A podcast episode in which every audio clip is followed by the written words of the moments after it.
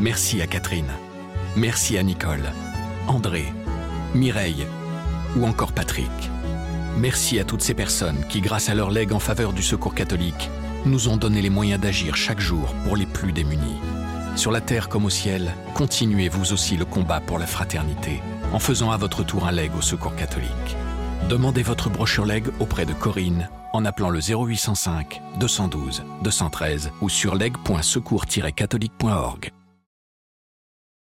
Pour moi, la guerre, elle n'a pas commencé comme pour beaucoup d'Ukrainiens, et notamment pour beaucoup d'Ukrainiens à Kharkiv, avec le bruit des explosions. Moi, ça a commencé avec ma, ma collègue euh, Clara Marchaud qui vient taper à, ma chambre d'hôtel. Elle a entendu les explosions, moi je dormais très bien. Elle me dit euh, Fabrice, il y, a des explosions, la guerre a commencé.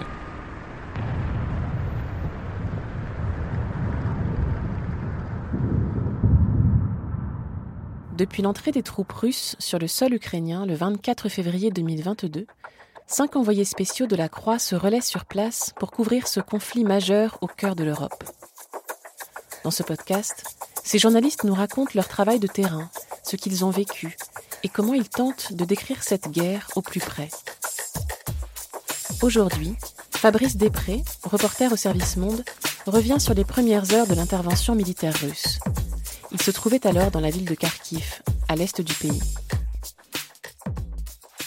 Vous écoutez la cinquième saison du podcast L'envers du récit.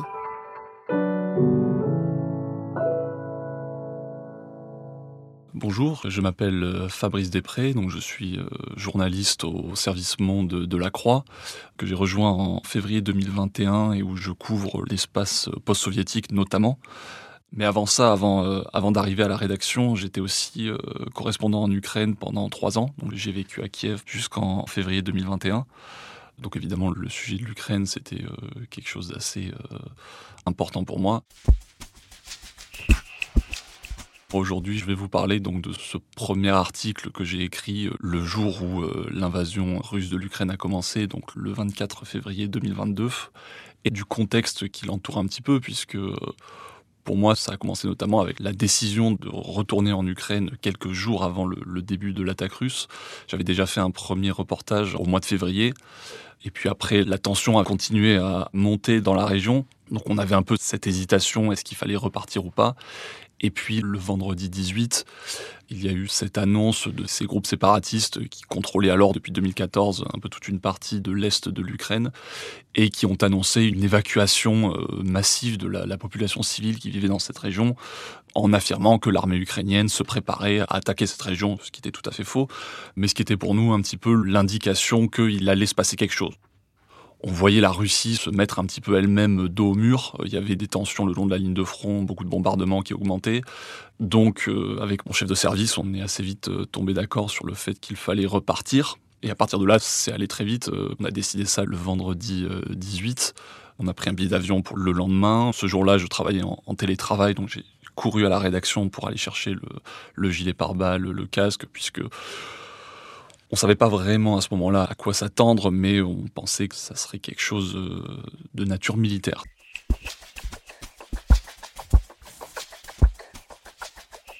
Donc le 19, sachant que l'invasion c'était le jeudi suivant, je suis arrivé à Kiev donc le samedi. Euh, j'ai travaillé un petit peu dans la, capitale ukrainienne et puis très vite le dimanche soir avec une collègue euh, correspondante en Ukraine, Clara Marchaud, qui vit en Ukraine et qui travaille à ce moment notamment pour le quotidien Le Figaro on part ensemble pour Mariupol, cette ville du sud-est euh, de l'Ukraine, où on a travaillé toute la journée du lundi, dans une, ambiance tendue, mais euh, avec une population qui, elle, comme à peu près tout le monde en Ukraine, qui ne croyait pas du tout à l'idée d'une invasion euh, dans une ville très proche de la ligne de front depuis 8 ans. Donc il y avait un peu cette habitude, et personne n'imaginait que ça changerait. Mais ce même jour, Vladimir Poutine a annoncé la reconnaissance de l'indépendance de ces groupes séparatistes encore un degré de plus dans la tension, il y avait encore des bombardements qui augmentaient. Euh, cette ville de Mariupol, elle était revendiquée par ces groupes séparatistes. Donc on se dit qu'il vaut mieux euh, peut-être euh, quitter cette ville, en tout cas pour l'instant. Et donc on décide d'aller à Kharkiv, qui est beaucoup plus au nord, la deuxième plus grande ville d'Ukraine, qui n'est pas très loin de la frontière russe, mais en même temps qui n'est pas dans le Donbass. Donc voilà, notre plan, on se dit on va là-bas, il y a beaucoup de choses à faire, on verra un peu comment les choses évoluent, peut-être pour retourner dans le Donbass plus tard.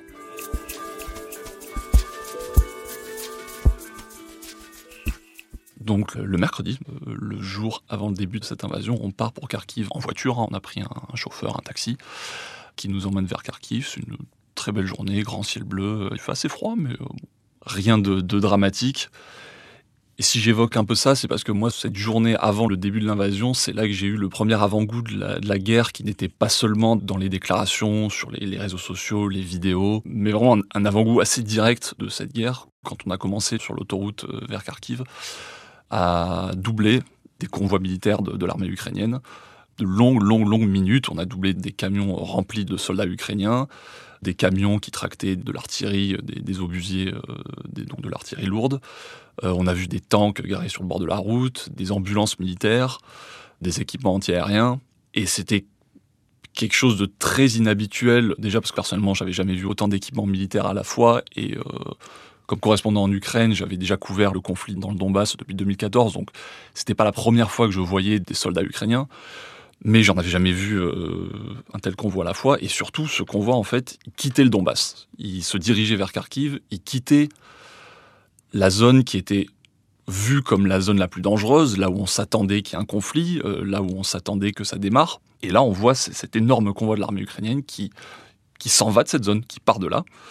Alors, ce qui se passe à ce moment-là, en fait, c'est que l'état-major ukrainien sait que l'invasion est, imminente et est en train de redéployer un peu ses unités sur l'axe de Kharkiv, euh, parce qu'il sait que les Russes vont attaquer notamment par là.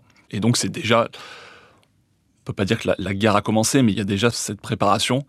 Et nous, c'est un peu l'indice qu'il y a quelque chose de, de pas très normal qui se passe.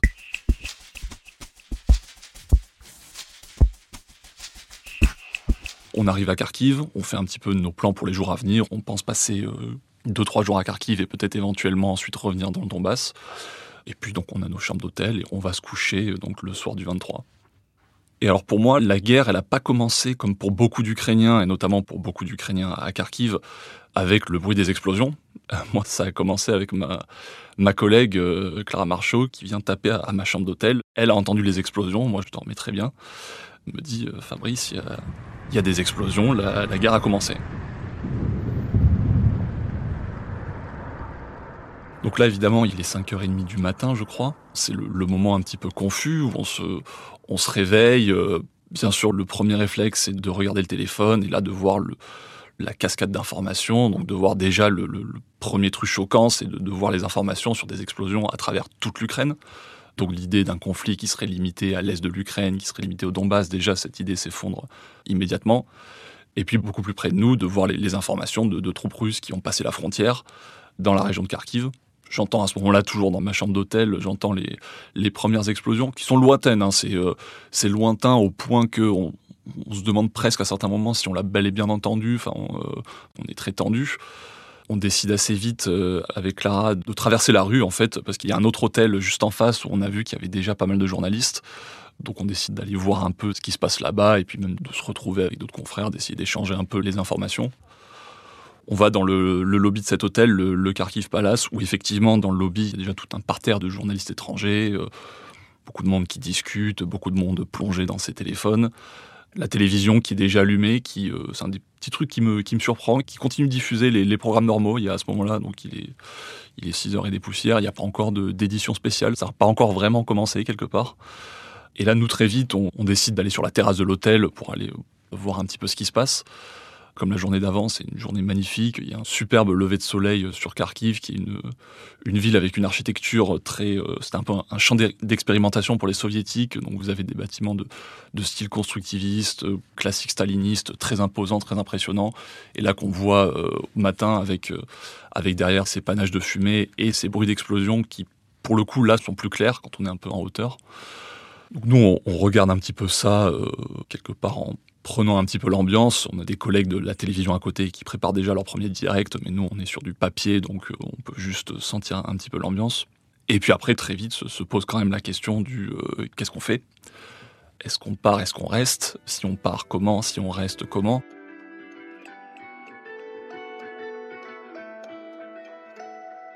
Là, c'est un moment de, de discussion, un moment de débat. Moi, au départ, je suis euh, plutôt pour rester notamment parce que je, pense aussi à la, bon, la question journalistique de, pouvoir travailler, mais aussi à la question sécuritaire. je me dis que euh, peut-être que sur la route avec l'aviation russe qui à ce moment bombarde un petit peu partout, que ce sera peut-être plus sûr de rester dans le centre-ville de Kharkiv ce qui n'était pas le cas. Hein. Le bâtiment de l'administration régionale de Kharkiv, qui était à ce moment-là à 250 mètres de, l'hôtel où on était, sera quelques jours plus tard frappé par un, missile balistique. Donc les Russes n'auront aucune hésitation à taper le, centre-ville de la deuxième plus grande ville d'Ukraine. À ce moment-là, je ne le sais pas. Donc on discute un petit peu. Euh, ma collègue Clara, elle pense qu'il faut partir. Il y a d'autres journalistes qui ont les mêmes débats.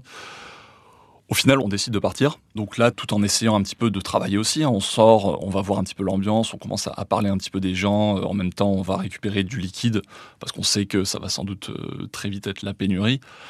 On arrive assez vite à, trouver aussi un, photographe euh, de l'agence Reuters qui est un chauffeur qui a une voiture. Parce que nous, à ce moment-là, c'est aussi la, problématique qu'on est arrivé en taxi, qui est déjà reparti vers Dnipro.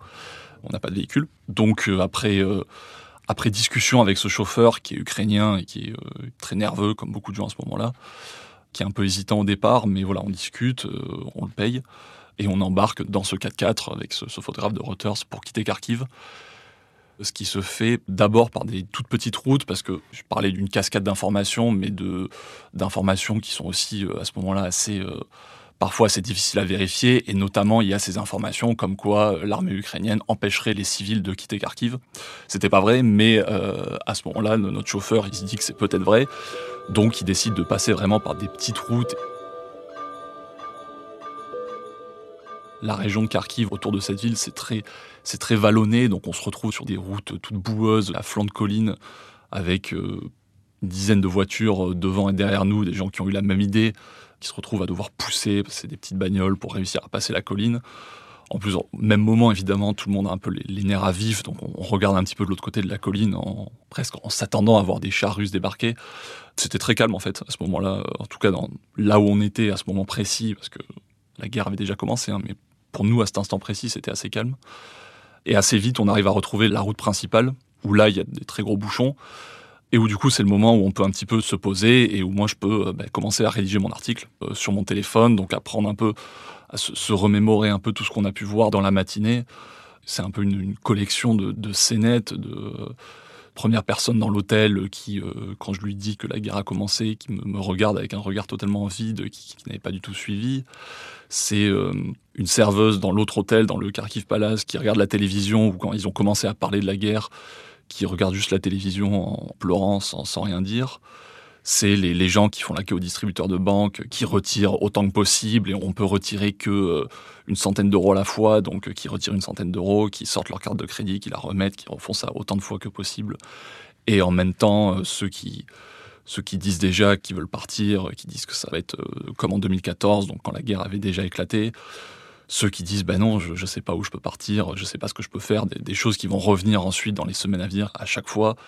Scène aussi euh, à une station-service, la queue à la station-service, les, euh, les gens qui essaient de faire le plein, ça aussi, ça va, ça va devenir extrêmement banal. Donc on essaye de réunir un petit peu tout ça, d'en faire un papier que je peux envoyer euh, assez facilement. Étonnamment, les communications restent ouvertes, j'ai de l'internet, donc je suis en contact avec ma rédaction, et euh, sur la route, je peux l'envoyer euh, sans trop de problèmes. Ça reste calme, il y a des gros bouchons, mais on voit par exemple, le, souvent on doit se, mettre sur le côté pour laisser passer des convois de l'armée ukrainienne.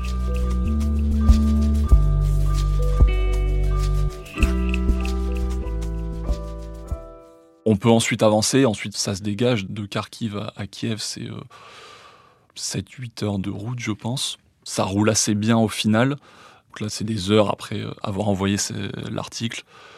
Et donc à ce moment-là, on est aussi en contact permanent avec beaucoup de monde pour se renseigner sur la situation, avec la, rédaction de la Croix. On a, il y a aussi une cellule de crise de l'ambassade de France avec qui on est, on est aussi régulièrement en contact. Moi, j'ai aussi un, collègue, un journaliste américain, euh, Christopher Miller, qui est aussi euh, correspondant de, longue date en Ukraine, donc que je connais bien, et qui à ce moment-là fait le même trajet que nous, mais qui a, je crois, deux ou trois heures d'avance. Donc on se contacte aussi régulièrement pour savoir quelle est la, situation sur la route. Est-ce que l'entrée de Kiev est ouverte? Parce qu'à ce moment-là, il y a une telle confusion qu'en fait on ne sait pas. Peut-être que l'entrée de Kiev va être bloquée, peut-être que ce ne sera pas possible d'y aller. Donc voilà, on discute. Lui nous, nous dit qu'ils n'ont pas eu de problème à rentrer dans Kiev, donc euh, ça nous permet de continuer à avancer. Et puis, euh, donc après un peu toute cette journée, vers 20h, je crois, On arrive, donc nuit noire, nuit bien tombée, on arrive à, Kiev, à la capitale, où là encore, on va avoir ce moment euh, qui va devenir, euh, encore une fois, extrêmement banal, mais auquel on fait face pour la première fois, le, barrage de la police ukrainienne en tenue de combat, qui à ce moment-là a juste jeté quelques blocs de béton sur l'autoroute. Mais donc ça nous permet quelque part de, de nous arrêter, nous poser un petit peu, et c'est un petit peu le, moment où je peux sortir de l'immédiat, parce que juste là, ça a vraiment été une journée où on a réfléchi dans l'immédiat euh, absolu à chaque fois, que ce soit pour les questions logistiques ou pour les questions journalistiques. Et là, on peut un petit peu s'arrêter euh, à l'air frais et commencer à, réfléchir, à prendre la mesure que c'est euh, que ce n'est que le tout début et que c'est quelque chose qui va sans doute continuer longtemps.